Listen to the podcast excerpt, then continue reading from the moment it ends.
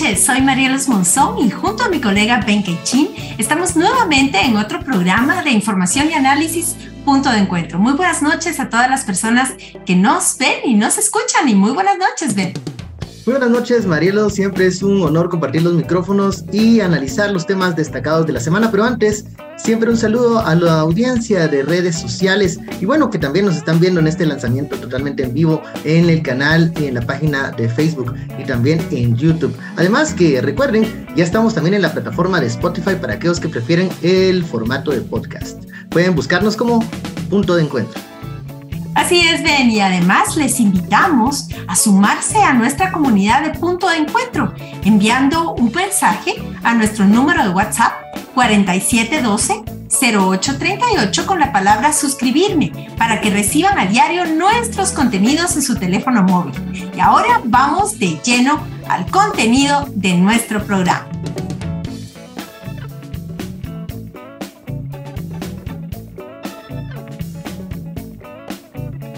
Y bueno, hoy es jueves 13 de abril de 2023 y en el calendario sagrado Maya 8, es el día Kan, que significa serpiente emplumada. Es el nahual de la creación del hombre y de la mujer. Es el dueño de todas las cosas materiales. Hoy es un día propicio para pedir por la solución de toda clase de problemas y de necesidades.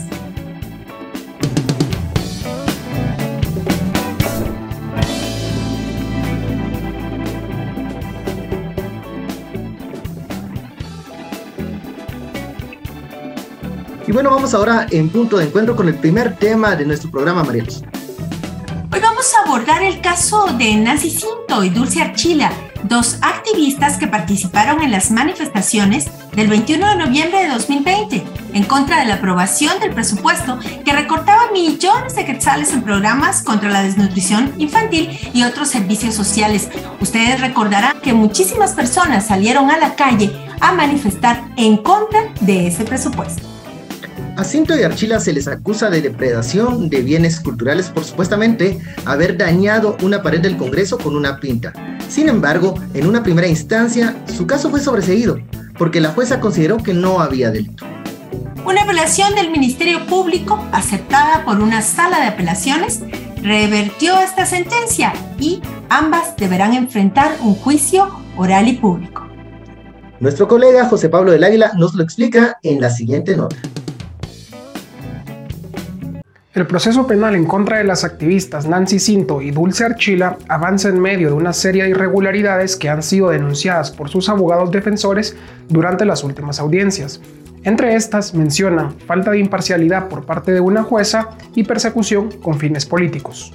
El Ministerio Público señala a Cinto y Archila de realizar pintas en la fachada del Congreso de la República durante las manifestaciones del 21 de noviembre de 2020 cuando la policía disparó bombas lacrimógenas contra los manifestantes y derivado de ello dos hombres perdieron un ojo y varias personas fueron llevadas a la carceleta de Torre de Tribunales acusadas de desorden público.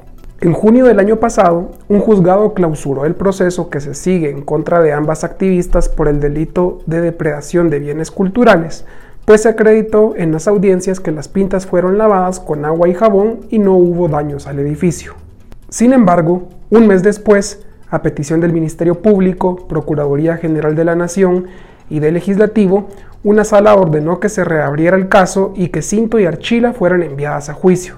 A partir de ahí, la defensa de Cinto denunció que la jueza Sonia Carol Martínez rechazó la mayoría de pruebas con las que ella buscaría probar su inocencia en el juicio y además le impidió a su abogado defensor presentar una impugnación.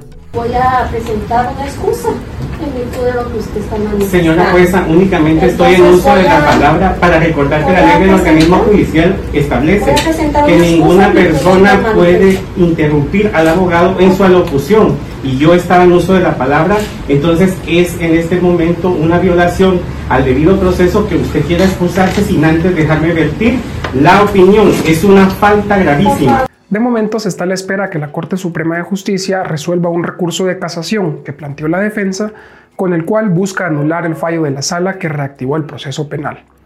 Soy José Pablo del Águila y esto es Punto de Encuentro.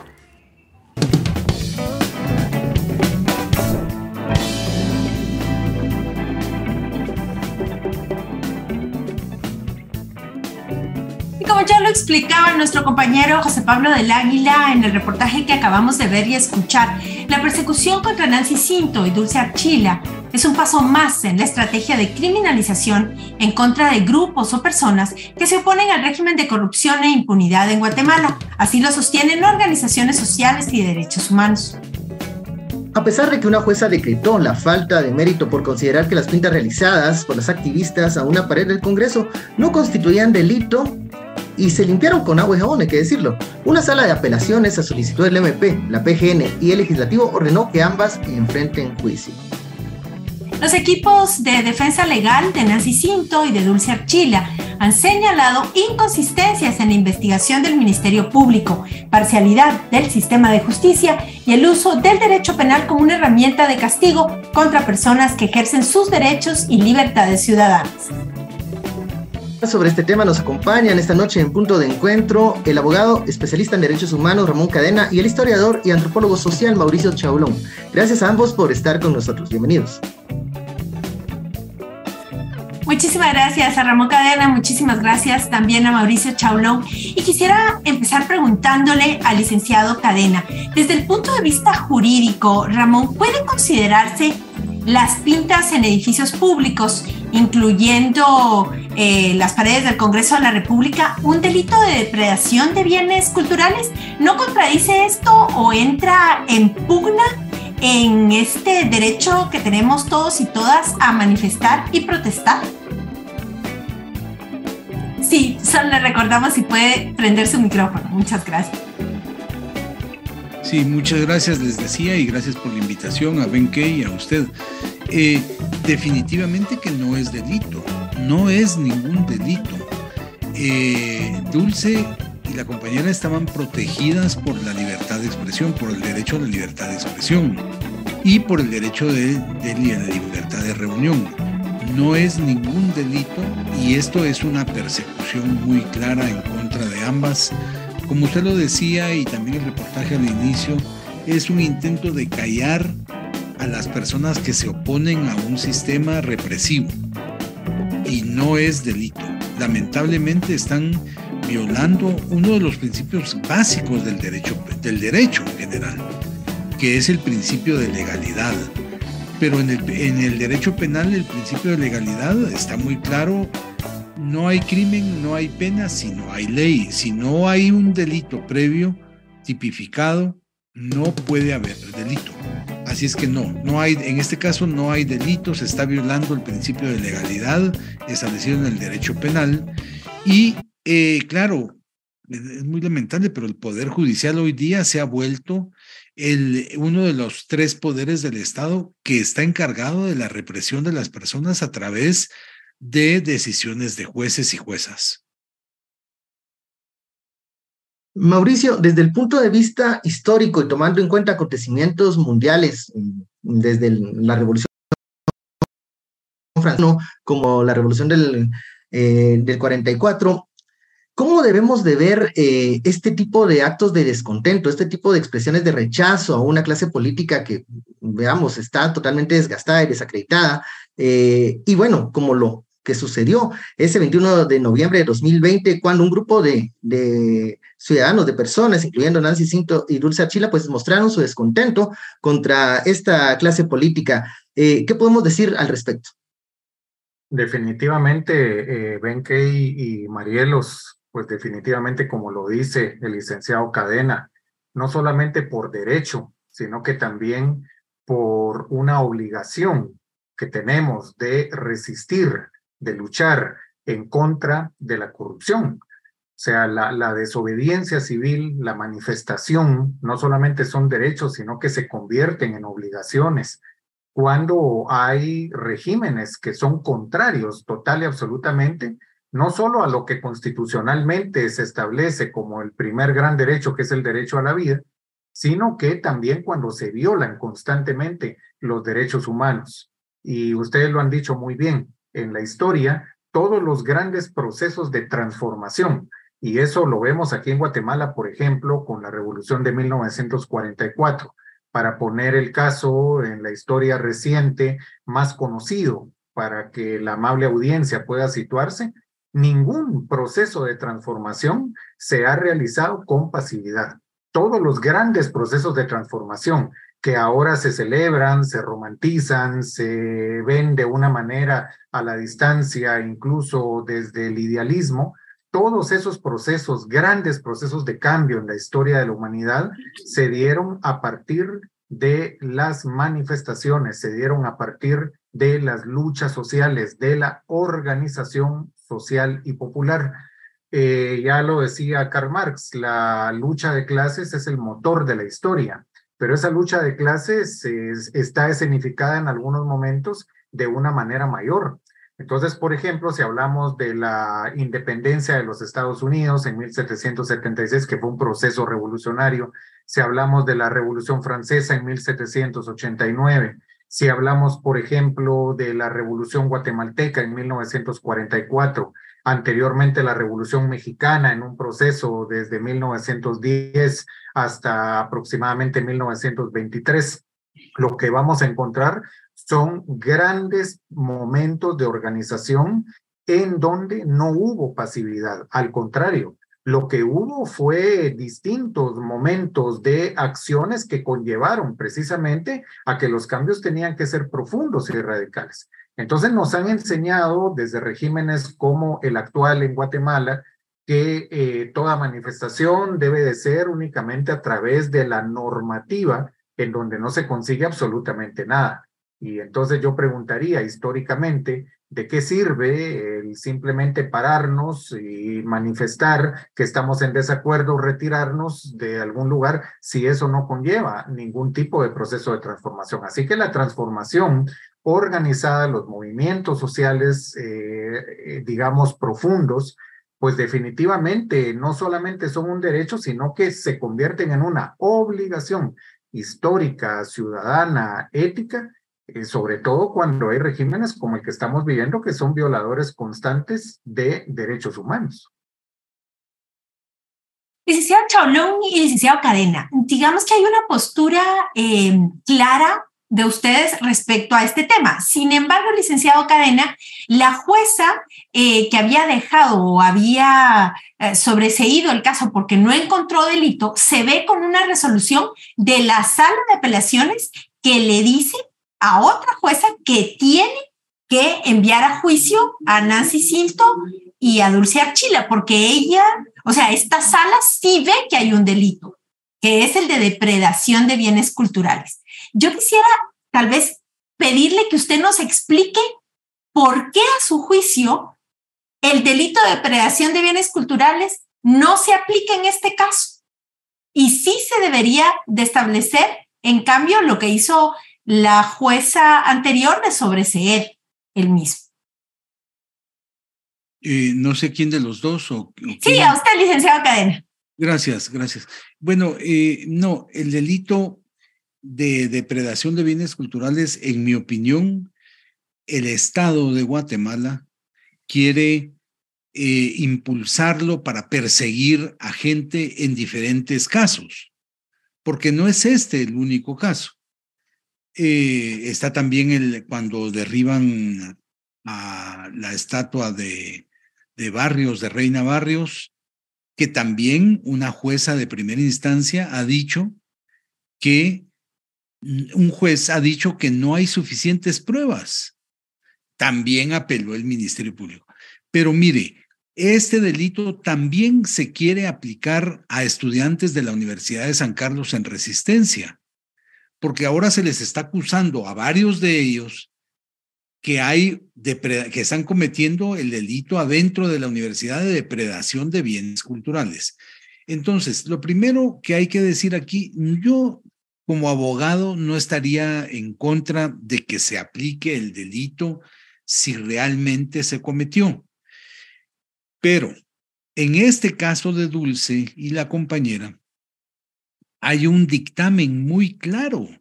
Hay un dictamen de un, de un antropólogo, de un historiador, de un especialista que dice que no se eh, cometió el delito porque el, delito usted sabe que es, em, yo lo tengo por acá, eh, destruir, alterar, deteriorar o inutilizar destruir, alterar, deteriorar o inutilizar. En el caso de Dulce, lo que se discutió es si su acción de escribir eh, asesinos, que no es nada, eso es, es que hay que recordar que en noviembre del 2022 estas manifestaciones dio, dieron origen a estas manifestaciones el hecho de que aprobaron un presupuesto que iba a permitir más robos, más corrupción.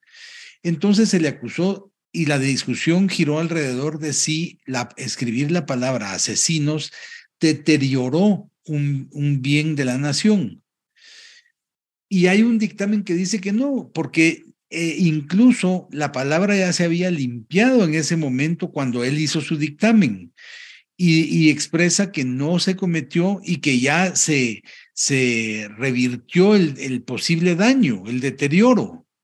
Entonces, no se cometió el delito y no se ha cometido, pero yo creo que, claro, quieren, el Estado quiere aplicarlo en otros casos y por eso es que es fundamental este caso, por eso es que la apelación prosperó y por eso la sala, la jueza de la sala o, el tribunal de la sala que haya dictaminado que tienen que entrar a juicio, lo hizo influenciado, presionado por el Estado de Guatemala porque eso ya lo hemos dicho, los jueces no hay independencia, Marielos, no hay independencia judicial. Entonces, fueron presionados para resolver de esa manera, pero están actuando con poca independencia y con poca o ninguna imparcialidad. Ese, ese delito lo tienen, es, es fundamental que estos casos eh, establezcan que hubo violación, que hubo delito y que son culpables y determinar quiénes son culpables. Es fundamental para el Estado decir que eh, Dulce es culpable, porque eso va a sentar un precedente para los otros casos, los de la Universidad de San Carlos, el caso de, la, del, de Reina Barrios y otros que eh, el Estado está utilizando este delito para perseguir a la gente, sobre todo para callarla ese es el asunto, que está muy ligado a el derecho de libertad de expresión. Y entonces lo están utilizando y lo tienen que utilizar y tienen que fallar en contra de las personas acusadas, aunque no haya delito, tienen que fallar que sí cometieron ese delito. Es decir, están violando el principio de legalidad. El, llamado castigo ejemplar que, que dice, que menciona. Exactamente. Eh, gracias, eh, Ramón. Eh, Mauricio, ¿Qué consideraciones crees que debería de tener el tribunal que conoce el caso de Archila y de Cinto acerca de los procesos de transformación social que se dan a partir de las movilizaciones y de las protestas y de estos actos de descontento ciudadano? Lo que sucede, Ben y Marielos, es que, como decía el licenciado Cadena, aquí estamos ante un Estado que, aunque tenga claro eso, no lo va a aplicar, digamos. Es decir, aquí lo que se busca es la criminalización lo que se busca es eh, producir el miedo para no manifestar, eh, producir precisamente desde esa lógica del castigo, eh, esa vigilancia extrema que conlleva que en ese sentido cualquier persona sienta el miedo de no participar desde la libertad de expresión hasta, digamos, actos que sean eh, mucho más fuertes. El caso, digamos, que tenemos ahorita en la Universidad de San Carlos, donde se está criminalizando constantemente a estudiantes, eh, compañeros y compañeras docentes que están en una resistencia diversa dentro de la universidad y entonces se les está criminalizando. Por eso es de que este tipo, digamos, de sistema, a través de un organismo judicial que se encuentra claramente cooptado, aunque lo sepa, aunque lo entienda, pues precisamente no lo va a aplicar, va a aplicar exactamente todo lo contrario. Y ahí es donde está esta problemática, porque aunque tengamos el derecho de nuestra parte, aunque tengamos la razón de nuestra parte, se van a aplicar las leyes con un criterio eminentemente represivo. Eso es lo que estamos viendo en este momento. Por eso es que este tipo de Estado en ningún momento va a ser garante de la aplicación de derechos. Es decir, aunque venga un colega historiador, un colega antropólogo, un colega sociólogo a decir aquí no hay delito, eh, aquí digamos no hay una, un daño, digamos, a un bien cultural, Eh, y aunque se haga ver, por ejemplo, que este tipo de Estado eh, mantiene una doble moral en ese sentido, porque hay una depredación de bienes culturales constante que se da, hay una utilización del patrimonio como se les da la gana. Eh, ahorita lo hemos visto en los últimos años con el patrimonio prehispánico, con el patrimonio de la época colonial, con el patrimonio de la religiosidad popular. Entonces lo mercantilizan, lo utilizan como quieren, pero cuando ocurre una situación como esta, eh, entonces se pega el grito en el cielo, ¿verdad? Y se utiliza como ese ejemplo, ese precedente para precisamente aplicar el castigo y crear el ambiente de miedo. Habría que preguntarle, por ejemplo, al Estado de Guatemala, ¿qué ha hecho por todos los edificios públicos de la ciudad de Guatemala, por todos los monumentos que están en constante depredación por el mismo sistema y que no se nota, no se ve que haya, digamos, una, un seguimiento en la aplicación de la conservación del patrimonio, eh, que es muchísimo y, no, y no lo hacen, pero cuando sucede algo así, entonces se criminaliza la manifestación pública. Por eso es de que nunca van a aplicar el derecho ni tampoco criterios desde las ciencias sociales para, eh, digamos, ver esto de una manera objetiva y sobre todo justa. Gracias, licenciado Chaulón. Eh, hice una pregunta para los dos para, para ir cerrando la entrevista. Se ha establecido en Guatemala una narrativa y uno la ve en algunos medios de comunicación, en las redes sociales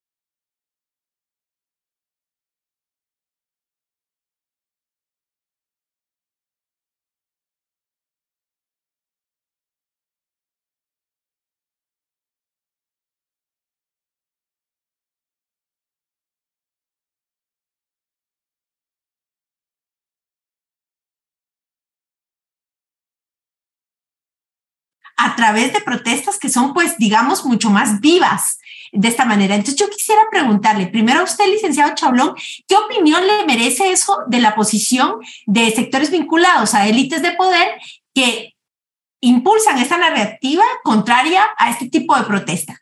Y después al licenciado Cadena, un poco referido a ese peritaje que le habían pedido, que escuchamos nosotros la audiencia eh, de Dulce Archila cuando el licenciado eh, Pérez dice, queremos pedir que se acepte como prueba un peritaje del licenciado Ramón Cadena, pero la jueza no lo acepta. Entonces, lo que quisiéramos ahí para ir terminando es la respuesta del licenciado Chablón y la respuesta del licenciado Ramón Cadena sobre esos ejes del peritaje. Le escuchamos, Mauricio.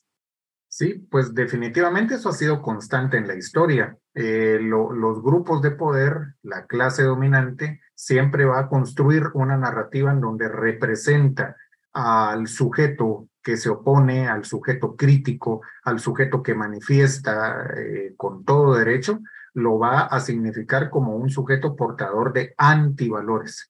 Entonces va a ser el antisocial, va a ser el subversivo, va a ser el delincuente, va a ser el criminal, eh, va a ser el vándalo. Entonces, en esa narrativa, que en la opinión pública, digamos, medios de prensa que se prestan a eso, eh, tanto prensa escrita como prensa radial, prensa televisiva, eh, digamos, en, en el lenguaje cotidiano, en la microfísica del poder, diría Michel Foucault, pues entonces eso es lo que se genera. Esto es vandalismo y la forma, digamos, de protestar correcta, ¿verdad? Debe de ser esta y esta, bajo una normativa que definitivamente, digamos, no pone en peligro al sistema. Entonces, aquí nosotros debemos de aplicar un criterio como ciudadanía de darnos cuenta cuáles son las razones para, por las que eh, distintos sectores sociales manifestamos y entonces, pues, eh, eh, tener un, criterio para discernir sobre esas narrativas que definitivamente buscan, obviamente, criminalizar porque no le conviene al, al régimen. Y eso lo vemos nosotros constante en la historia, no solo de nuestro país, sino en muchas partes del mundo. Muchas gracias, licenciado Chalo. Cerramos con usted, licenciado Cadena. ¿Cuáles son esos puntos fundamentales de ese peritaje que no le van a dejar exponer? Bueno, es que fíjese que eh, resulta que en el caso también de Virginia La Parra, eh, me habían propuesto para que se hiciera un peritaje y la jueza lo denegó. A mí no me han dicho que con qué razones lo denegaron, solo me han dicho que lo denegaron. Pero bueno, eh, ya van varios que deniegan los jueces. No sé realmente con qué fundamento, porque no me lo han dicho. Yo creo que la libertad de expresión, en el caso de la libertad de expresión, es un derecho fundamental. Ya ustedes lo han dicho varias veces en algunos programas que yo he podido escuchar y eh, está muy vinculado a la democracia. Entonces, no puede limitarse, pero claro, se viene limitando por el Estado desde eh, la pandemia para acá en una forma tremenda. Es que eh, los hechos que suceden en, el, en noviembre del 22, del 2022, hay que analizarlos también eh, detenidamente. ¿Qué es lo que sucede? El Congreso de la República aprueba un presupuesto. Eso enoja, enardece a la gente, le molesta a la gente. Y entonces se organizan las manifestaciones. Ahí hubo un uso excesivo de la fuerza por parte del Estado. Eh, yo estaba en el parque esa vez y pude ver también, pude presenciar cómo la gente estaba manifestando en forma pacífica. Eh, nunca se supo quién le prende fuego al, al Congreso. Pero si, si Dulce estaba cerca o Nancy estaban cerca del lugar y se refugian en la... ¿Usted se imagina la confusión que hay en ese momento cuando alguien prende fuego al, Congreso? Y claro, es que mucha gente pensamos que el, Congreso son unos asesinos. E, ella no cometió ningún delito, pero ningún delito al ponerlo. Es la expresión de la gente.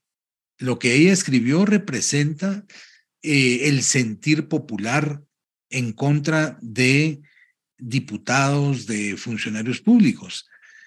Entonces, eh, la libertad de expresión, ya el Comité de Derechos Humanos lo ha dicho también. Lo que sucede es que, como usted lo mencionaba, la construcción de esa narrativa ha tenido mucha, mucha propaganda, ha tenido una campaña muy fuerte. Ya ven que cada vez que hay una manifestación, eh, ahora salen eh, en, los, eh, en los noticieros de radio y, televisión, sale gente argumentando en contra de que los bloqueos y esto y lo otro, pero el Comité de Derechos Humanos lo ha dicho muy claramente, el Comité de Derechos Humanos de la ONU, que son expertos, dice, el derecho a la libertad de expresión puede afectar otros derechos, primero. Segundo, el derecho a la libertad de expresión, al ejercitarlo, eh, muchas veces irrumpe en otros derechos. Entonces, eh, la, construcción de una narrativa contraria a esta, a, la resistencia, una, una construcción de una narrativa contraria a la libertad de expresión, claro que viene de sectores muy poderosos, definitivamente, y va a seguir así. Tenemos que tratar, y ustedes lo hacen en sus medios alternativos hoy día, construir una narrativa contraria y explicar por qué razón eso no es así. Pero es muy lamentable que, claro, ha calado en la gente el tema de los bloqueos, por ejemplo. Pero el, el tema del bloqueo no, no, no, no riñe con la libertad de expresión. La libertad de expresión es un derecho popular, es un derecho del pueblo que se expresa de mil maneras. Y muchas veces, como digo, lo dice también el comité, afecta a otros derechos o y entra en el área de, de otros derechos que son afectados. Así es que es muy lamentable la construcción de esa narrativa y, simplemente queda oponerse a ello y seguir pidiendo que los jueces sean independientes y sean imparciales y juzguen de conformidad con el derecho y pues de conformidad con el derecho internacional y la doctrina del derecho internacional. Bueno, eh, gracias, eh, licenciado Ramón Cadena. Eh, este, hemos llegado al final de la, entrevista. Vamos a seguir pendientes de este proceso. Licenciado Ramón Cadena y también el licenciado Mauricio Chabulón. Y bueno, estaremos siempre pendientes en este punto de encuentro. Muchas gracias. Gracias a ustedes.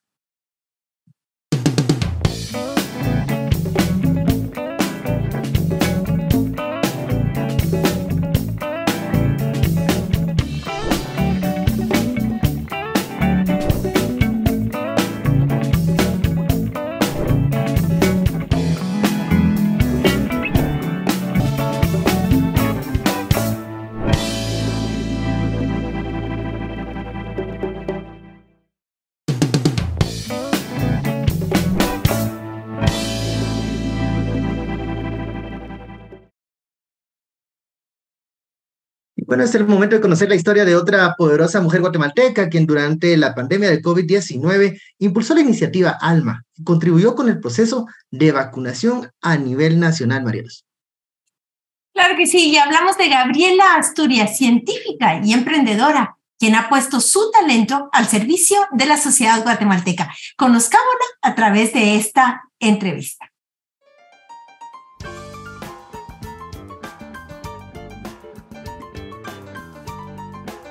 ¿Quién es Gabriela Asturias? Yo soy una mujer guatemalteca, soy emprendedora, soy científica y estoy terminando de estudiar medicina. Entonces la identidad de doctora ahí viene en camino. Em, yo pues he logrado desde el 2015 trabajar a través de la creación de Fundewa con un profesor de la Universidad de Duke, donde estudié neurociencia y química, y con otra guatemalteca, Michelle Peters, Hemos creado Fundewa, donde hemos podido impulsar diferentes proyectos guatemaltecos y pues es algo que me ha generado mucha entusiasmo y, pasión y ha sido una forma de poder regresarle al país todo lo que ha aprendido afuera. ¿Cuál ha sido la mayor dificultad que ha enfrentado y cómo la superó? Los últimos 10 años he estado balanceando estudiar medicina y también varios emprendimientos. Creo que el mayor reto que he enfrentado y enfrento todos los días es el balance entre el trabajo y la estabilidad y paz mental. Y es algo que he aprendido mucho sobre cómo lograr manejarlo y sigo aprendiendo sobre ello. He aprendido que hay ciertos hábitos que no puedo dejar de, hacerlos porque si no se genera un desbalance en mi vida. Me gusta muchísimo leer antes de dormir, eh, moverme, ya sea ejercicio, aunque sea una caminata, salir a, a recibir el aire libre, algo que Realmente en la pandemia, por ejemplo, fue donde más me di cuenta la importancia de poder moverse de un mismo lugar y, sentir que uno está en otro ambiente porque te permite pensar y, de alguna forma destrabar ciertos retos que tienes. ¿Cuál ha sido el mayor aporte que ha hecho a Guatemala? Desde Fundewa he tenido el privilegio de liderar varias iniciativas de salud y educación por el país yo diría que esto se culminó en la pandemia cuando empezaron a reportar los primeros casos de COVID en el 2020 con base a la experiencia que ya teníamos en el pasado como fundación y a nivel personal trabajando con el sistema de salud público. Nos juntamos con dos ingenieros en sistemas, Juan Roberto Alvarado y Juan Luis López y Alejandra Paniagua y empezamos a crear la primera versión de Alma, que era un chatbot que respondía a dudas de COVID, algo que ha crecido a ser muchísimos más servicios hasta apoyar con las vacunas en los tiempos de COVID y hoy en día seguir apoyando a la población a completar sus esquemas de vacunación y a resolver sus dudas sobre enfermedades infecciosas y crónicas en el país y aprender a navegar el sistema de salud para lograr tener una buena salud. Y eso es algo que pues me llena de muchísimo orgullo haber podido trabajar con un grupo de guatemaltecos con muchísimo talento y entrega por el país para crear alma y seguir trabajando en esto todos los días.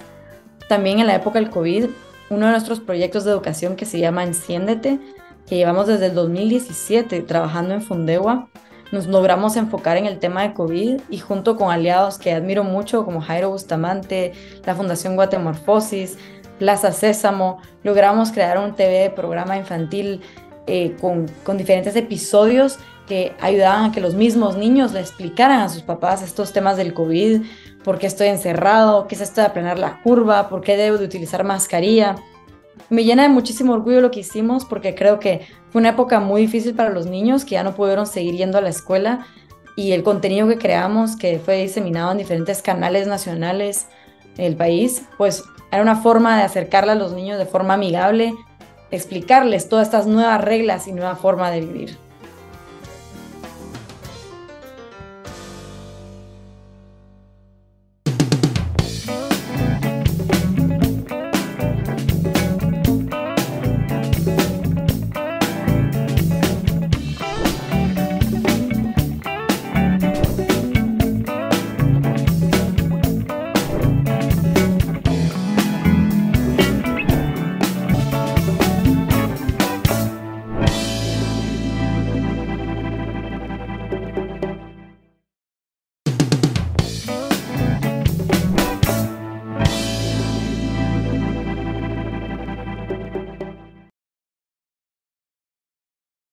Estamos inmersos en plena campaña electoral. Además de los mensajes que los partidos políticos y las y los candidatos envían a través de la publicidad en medios de comunicación y redes sociales, muchos espacios informativos y de análisis en la agenda pública y mediática se destinan precisamente a la campaña y a la cobertura electoral.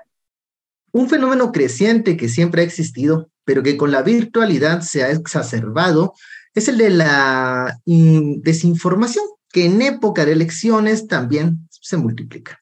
Los medios, las plataformas digitales, las redes sociales y las redes de mensajería son los canales a través de los cuales se difunde una gran cantidad de mensajes, algunos falsos o dudosos, que pueden llegar a influir en el resultado de la elección. Y precisamente para conversar y analizar estos y otros temas, hemos invitado esta noche a punto de encuentro al periodista y sociólogo Gustavo Vergaza, que además es director de la Asociación Doces, y a la colega periodista Alejandra Gutiérrez Bandizán, directora de la agencia Ocote e impulsora de la iniciativa de verificación electoral interna. Muchísimas gracias, Alejandra y Gustavo, por acompañarnos. Buenas noches. Muchas gracias, buenas noches. Empecemos conversando un poquito sobre cómo se informan las y los guatemaltecos sobre temas políticos y electorales, Gustavo. ¿Siguen siendo los medios tradicionales, la televisión, la radio y la prensa las formas favoritas, por decirlo de alguna manera, o las formas preferidas eh, de la población de informarse? ¿O han sido estos sustituidos por las redes sociales u otras plataformas digitales? Una, eh, la información más reciente que tenemos sobre, sobre, sobre medición de uso de medios eh, de comunicación por los guatemaltecos es una encuesta de, de Sid Gallup que data de finales de, del año pasado, de diciembre. Esa encuesta no, daba, daba ya la información de que eh, las redes sociales han pasado a ser el segundo, el segundo medio por el cual los, los guatemaltecos se informan de primera mano en general. Este, en primer lugar, se mantiene siempre la televisión, la televisión nacional. En tercer lugar están los, eh, los canales de cable. Y en cuarto lugar ha bajado la radio. Ahora, esto no quiere decir necesariamente que los, eh, que los medios tradicionales eh, hayan, hayan cesado en su poder de, de incidir sobre la voluntad, sobre la, sobre la forma de ver de la realidad de los guatemaltecos porque las, eh, bueno, en las redes sociales se cita mucho a los medios tradicionales, ¿no? Este, los medios tradicionales transmiten en vivo por las redes sociales. Eh, vemos, vemos, por ejemplo, el caso de, el caso de noticieros que, que hacen cobertura de conferencia de prensa por Facebook Live o por, por medio de Twitter. O sea, digamos, eh, las redes sociales en sí mismas sí son, sí son un canal, pero eh, pero también un canal para los medios tradicionales. Entonces, ese es el, nuevo modelo de información eh, de los guatemaltecos. Muy atrás han quedado, ha quedado ya los, los medios impresos, ¿verdad?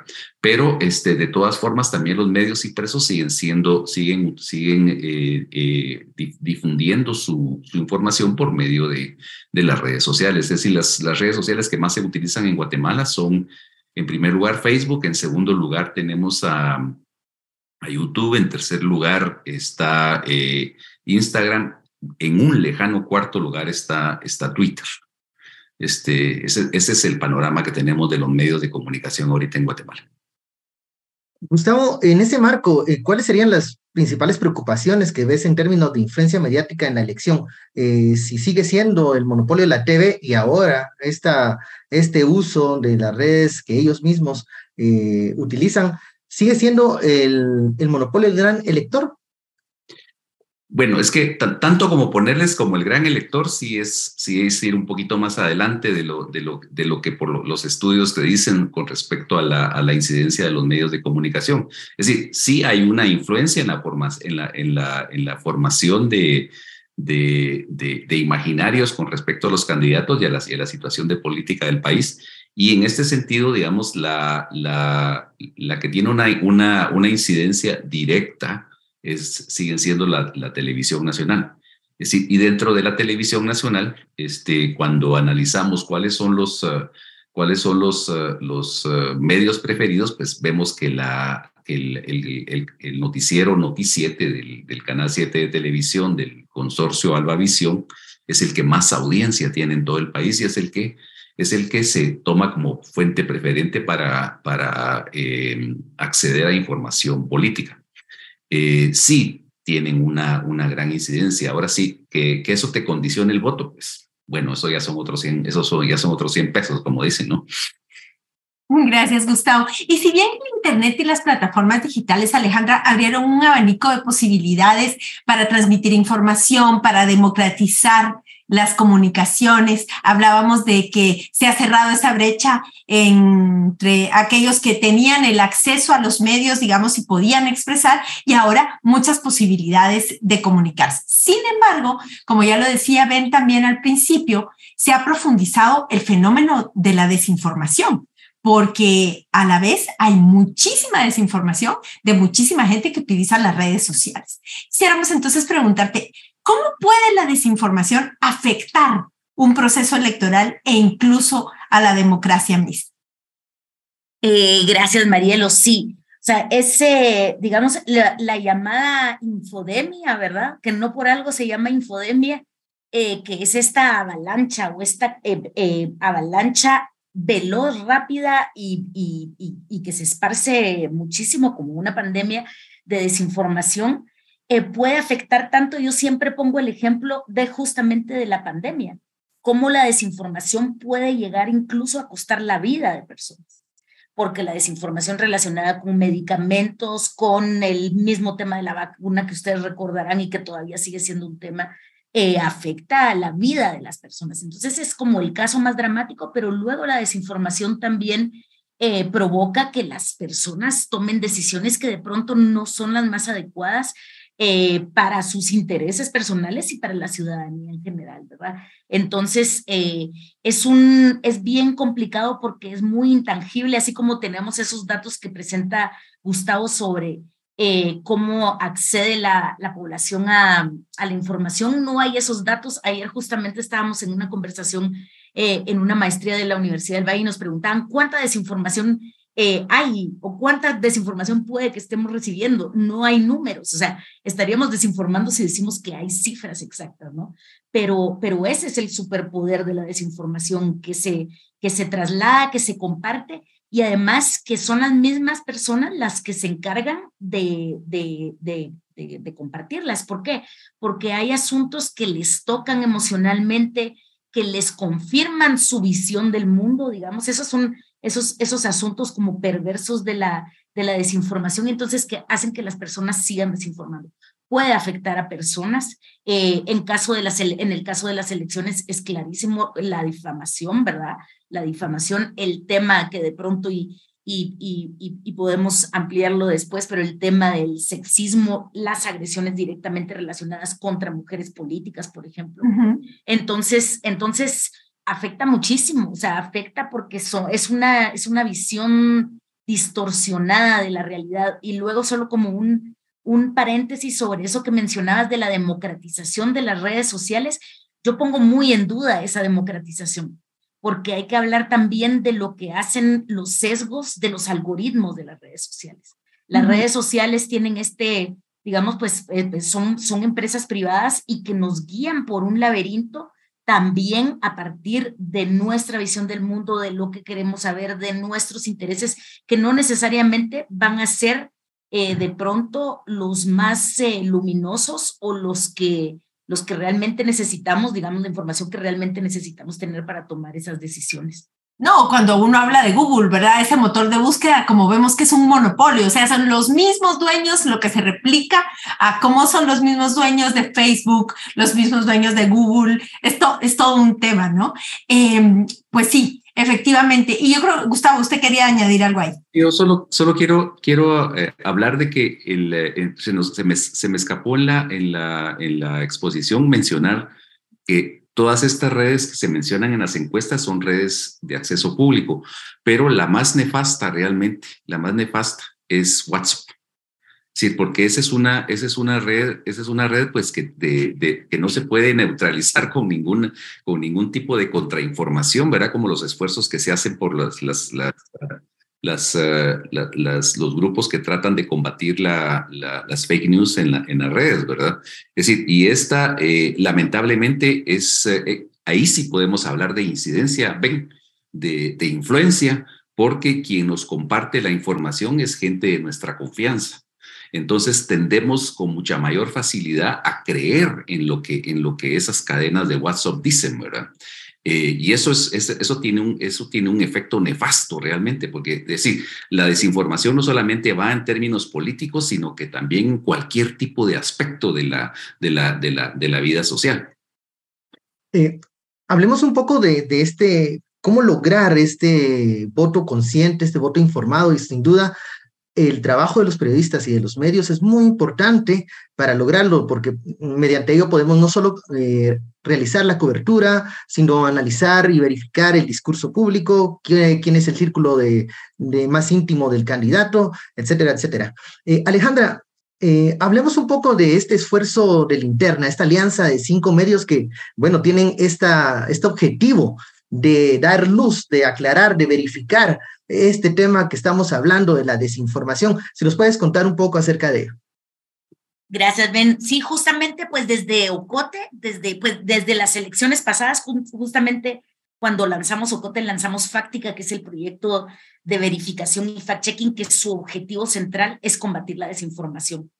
Eh, y luego, entonces, ahora este año se amplía porque sabemos, así como, como ya mencionábamos, es esta avalancha, es bien eh, digamos, son, son dimensiones gigantescas. Entonces, la mejor manera de hacerlo es en equipo, es eh, con alianzas, haciendo periodismo colaborativo, estamos convencidas de eso. Y entonces, eh, Ocote coordina este, este proyecto en el que cuatro medios más se unen a hacer fact-checking y verificación.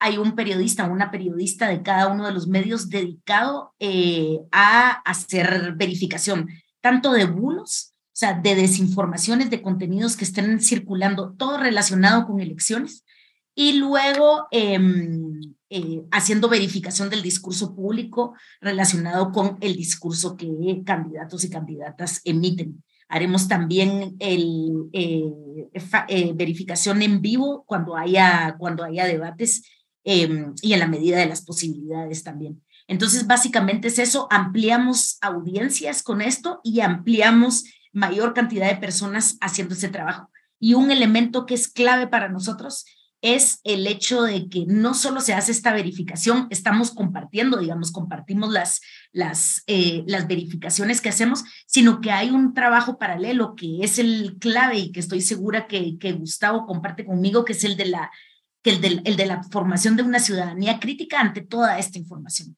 que es la alfabetización mediática. Entonces hacemos este trabajo paralelo de estrategias de comunicación que formen a, la, a las personas para recibir más críticamente la información que recibe y también para ser responsables justamente con la información que comparte con las personas cercanas o en las mismas redes sociales.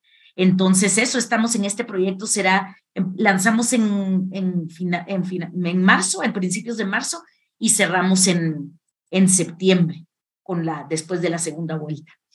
Súper, súper. Probablemente habrá segunda vuelta, no quiero desinformar, pero probablemente. y, Gustavo, hablando precisamente de eso, a lo que se refería Alejandra, y ya nos referíamos en el primer bloque, usted lo decía, hay un tema muy importante del papel de las y los periodistas, del periodismo y los medios en un proceso electoral, ya sean medios de comunicación tradicionales, digitales o comunitarios. Em, sobre todo porque las personas deberían también de buscar estas ah, formas de informarse que sean verídicas. Y porque a veces a uno le llega algo en el WhatsApp, usted lo decía bien y como me lo mandó mi amiga o como me lo mandó esta persona que no me va a mentir, vengo yo y lo comparto. Entonces yo quisiera pedirle, Gustavo, usted que tiene también una trayectoria amplia en medios de comunicación y formando periodistas, ¿cuál es la importancia en esta época de elecciones del trabajo que hacemos los periodistas? ¿Por qué las personas deberían de ponerle atención a los medios de comunicación que de alguna manera hacen un trabajo responsable al cubrir elecciones? Ah, esa es, un, esa es una cuestión sumamente difícil en este, en este tiempo, ¿verdad? Sí, porque por una parte eh, hablamos de la democratización eh, a, la que ha, a la que han eh, llevado las, eh, la, la, facilidad de acceso a, a, estas terminales de, de transmisión de, de, de, datos. Es decir, que, a la, que cualquier persona tiene acceso, ¿verdad?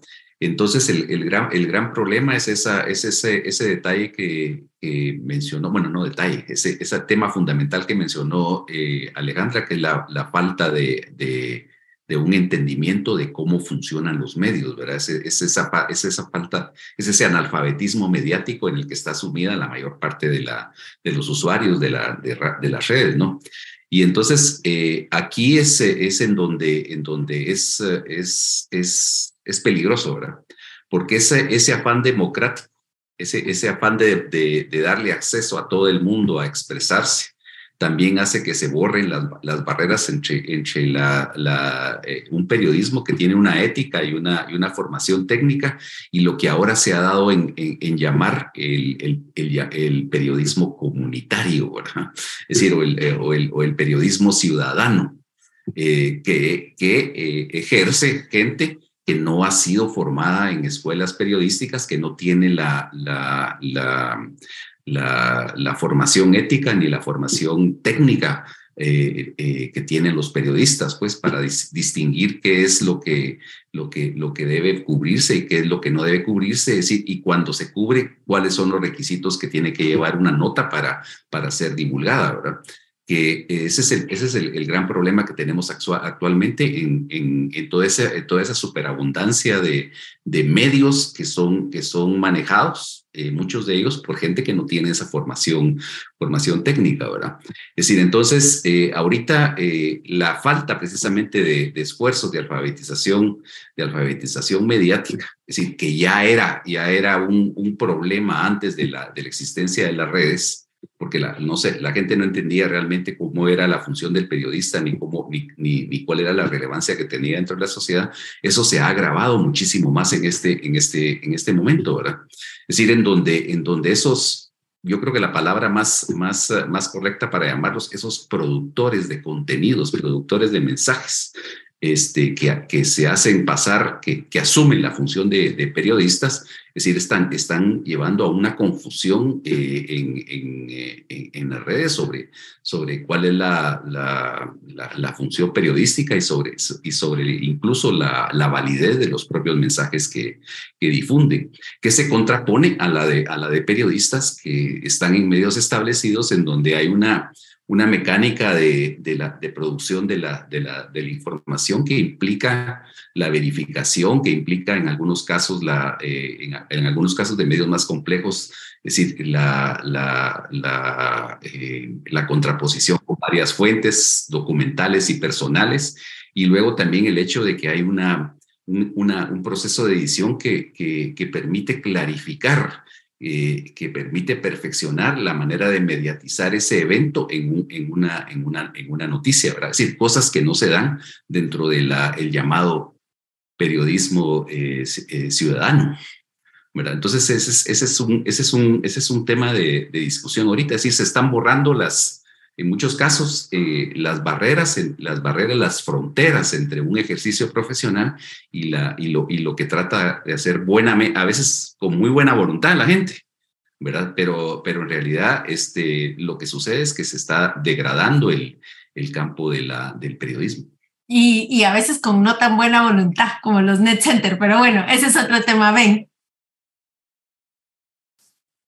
Eh, a ver, recientemente el Tribunal Supremo Electoral pues se puso eh, se puso los guantes y regañó ahí a dos candidatos, eh, específicamente a Sami Morales y al señor eh, Guzmán del partido Nosotros, porque, bueno, estaban utilizando términos machistas en las campañas electorales. Así también hemos visto cómo al Tribunal Supremo Electoral han llegado grupos de, grupos de mujeres, de quienes velan por los derechos de los niños, a solicitar, a pedir que no se cosifique, que no se vuelva en la campaña, que no se utilice un lenguaje eh, en contra de estos grupos eh, de, la población. Alejandra, ¿cuál es tu opinión al respecto de este tipo de campaña? Y creo, no sé, mm, yo sí he seguido viendo que continúan la, las campañas y los anuncios. Al parecer no le han hecho tanto caso al Tribunal Supremo Electoral y de este llamado que hace los magistrados a los candidatos. pues a mí me gustaría pensar que es un asunto de, de fondo y no solo de forma, ¿no? No me, me, gustaría pensar que sí realmente hay un interés genuino por transformar esas narrativas y esas estrategias de comunicación que digamos que me parece que, o por un lado, están muy bien estudiadas para llegar a determinados públicos que van a aceptar este discurso. En, en estos dos casos específicos me parece así, el, el, el, el, eh, popular, barato, etcétera, etcétera. Eh, pero, eh, pero no estoy tan segura de que haya un asunto concreto y, de fondo, ¿no? Eh, por ejemplo, el tema de la participación de las mujeres o cómo va a actuar ante los ataques que van a suceder en redes sociales. Porque eso, digamos, esas, esas estrategias subterráneas y no tan subterráneas que pueden suceder no desde la campaña oficial. Recordemos que está la campaña oficial en donde están eh, estas vallas y las que podemos ver y las que digamos que tienen la firma de los partidos, pero luego hay todas estas avalanchas, ya mencionabas tú, María, los de los net centers, eh, que son, digamos, estas otras estrategias paralelas de comunicación en las que probablemente van a surgir eh, discursos eh, machistas y, y, y, y, antiderechos, digamos, antiderechos de las, de las personas, por ejemplo, de la diversidad. Entonces, me parece bien como un gesto como para, como para, me, yo, yo vi como que, como que cambiaron la, la, las, las vallas, eh, por ejemplo, eh, Sami, el otro, el que ni siquiera voy a, ni siquiera voy a citar, eh, yo las he seguido viendo. Pero digamos que me parece un, un, un buen gesto, pero me gustaría, y, y, creo que lo vamos a ver a futuro y lo analizaremos y estaré esperando los, los análisis de Gustavo también para ver si realmente eh, se transformaron algunos asuntos. Va a haber un estudio también sobre la violencia digital, la violencia digital por asuntos eh, de, de género. Entonces, eh, entonces creo que eso va a ser interesante y va a ser interesante ver los, estu los, los estudios y ver cuál es la, digamos, la actuación del, del tribunal. Gustavo, en este tema, ¿estuvo a tiempo el llamado de atención del Tribunal Supremo Electoral? ¿Es algo de solamente de forma o va a ser algo que los candidatos van a tomar en consideración? Bueno, yo creo que de todas formas es, es positivo que se hagan ese tipo de exhortaciones, aunque, aunque no tenga nada más que un valor estrictamente lírico, ¿verdad? Porque este, eh, vemos que el Tribunal Supremo Electoral eh, se está preocupando muchísimo de temas que, que son pues por supuesto que inciden dentro de la, dentro de la, dentro de la elección, que incide dentro de la calidad de democracia, pero que eh, también está obviando otros que son de bulto, como por ejemplo el tema de, la, de dejar fuera del padrón a todos los, a, un gran porcentaje, altísimo porcentaje de los jóvenes que cumplieron 18 años a partir de, de, de 2019, pues. Es decir, hay más de dos millones de jóvenes que no se empadronaron. Va, ese es un tema. Luego el otro, el otro tema, el otro tema eh, eh, también que tiene que ver con la, con la calidad de la, de la competencia es, es uh, la, la, aplicación eh, selectiva de criterios para inscribir a candidatos. ¿verdad? Entonces, está bien, nos vamos a preocupar para que los candidatos traten bien a las mujeres pero fíjense ustedes que lo que vamos a hacer es que vamos a limitar la competencia solo a lo que nosotros eh, consideramos que son los que deben competir, ¿verdad? Entonces ahí, ahí, ahí vemos entonces eh, eh, cuáles son las prioridades del, del Tribunal Supremo Electoral. Y, y, vamos a dejar afuera también a, do, a, a, dos millones y medio de jóvenes que cumplieron, que cumplieron 18 años a partir del 2019. Eh, y también eh, no, vamos a, no vamos a promover la, la, no vamos a facilitar el acceso a, la, a las elecciones a todos esos millones de migrantes que están enviando, que están prácticamente sosteniendo la, el consumo en la economía guatemalteca. Entonces, bueno, ahí eh, miramos que las prioridades del, del, Tribunal Supremo Electoral pues están un poquito alrevesadas, ¿no? Un poquito bastante alrevesadas, justo lo hablábamos con Carlos Mendoza hace poco respecto de, bueno, entonces, ¿dónde estamos, verdad? No están marcando ya las cartas para ver con quién vamos a elegir. Y ahora te dejo, Ale, y tal vez puedes hacer esta, este cierre ambos con esta pregunta final y con lo que ustedes quieran opinar. Hay muchos casos como el de los Estados Unidos, el del Reino Unido, el de Brasil, en donde se ha hablado muchísimo de la influencia indebida de las plataformas, pero de cómo los partidos políticos utilizan lo que se llaman milicias digitales y nosotros conocemos como net centers y que influyen en el voto.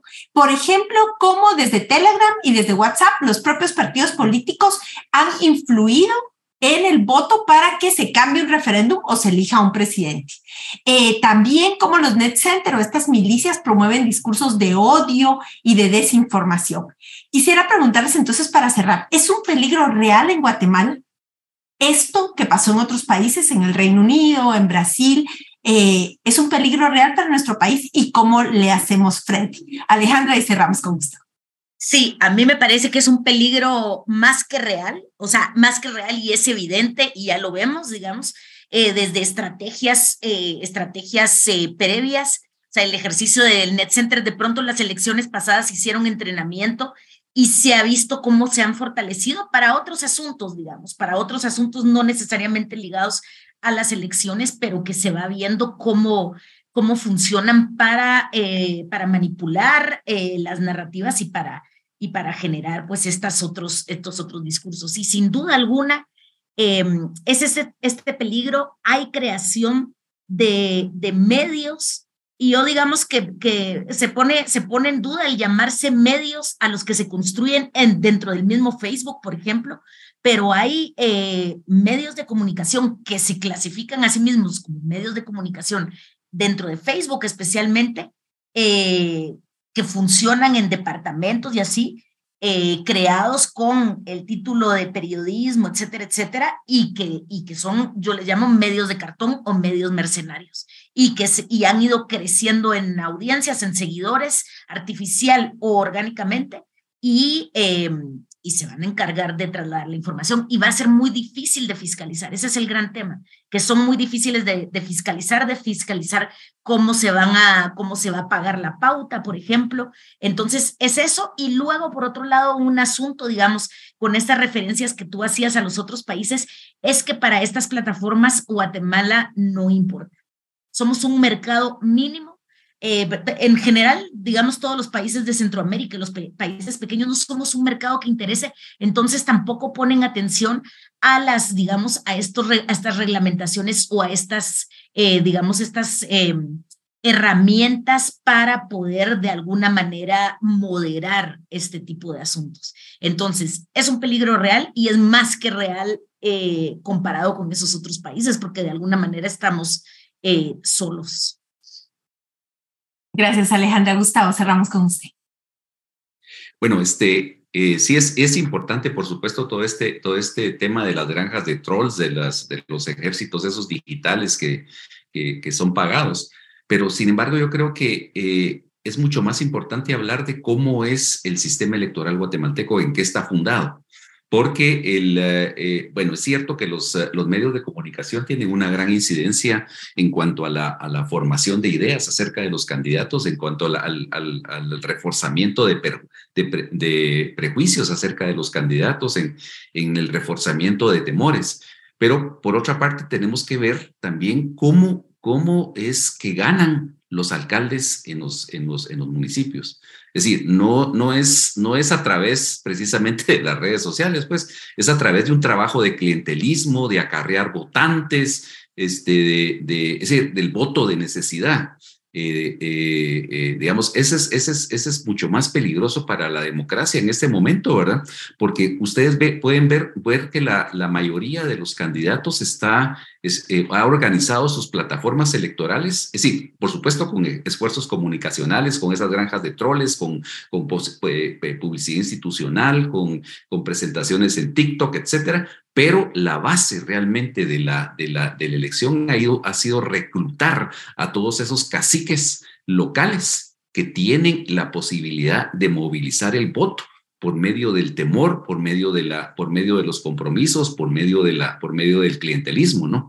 Entonces yo creo que esa es, esa es, esa es una, una, una discusión que también tiene que ir a la par con el, con el tema de los medios de comunicación, es decir, cómo están siendo organizados los partidos políticos, cómo los candidatos, incluso los que están diciendo que van a, que van a cambiar las cosas, se están, eh, eh, están reforzando estructuras que no tienen nada que ver con la, con la, con la discusión democrática que no tienen que nada que ver con el pluralismo, pues, porque esas mismas estructuras se van a ir pasando de partido a partido a partido. Pues. Es decir, ya ven ustedes, por ejemplo, que de los 200 y pico alcaldes que están con el, con el, con el actual partido oficial, todos ellos fueron electos por otros partidos. O sea, digamos, ese es, es, ese es un tema que hay que, que hay que discutir profundamente para mejorar la calidad de la democracia guatemalteca, también paralelamente al de los medios de comunicación. Bueno, se nos acabó el tiempo de este tema muy interesante. Muchísimas gracias, Alejandra, Gustavo, por acompañarnos en este espacio y por sus reflexiones y análisis. Muchas gracias. Gracias a ustedes.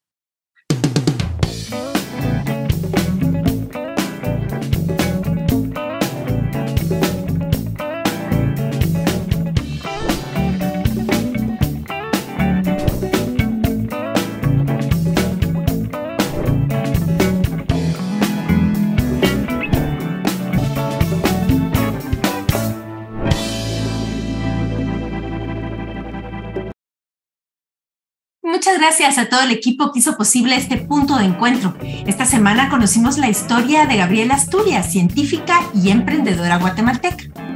Así es, María, los analizamos junto a Gustavo Berganza y Alejandra Gutiérrez el tema de la comunicación e información en tiempos de campaña política. También nos acompañaron el abogado Ramón Cadena y el historiador Mauricio Chaulón para abordar el tema de la criminalización contra las activistas Nancy Cinto y Dulce Archil. Fue un placer compartir con ustedes este espacio de análisis e información. Les invitamos a que nos sigan en nuestras redes sociales como punto de encuentro. Buenas noches, Marielos, y muchas gracias a quienes nos acompañaron.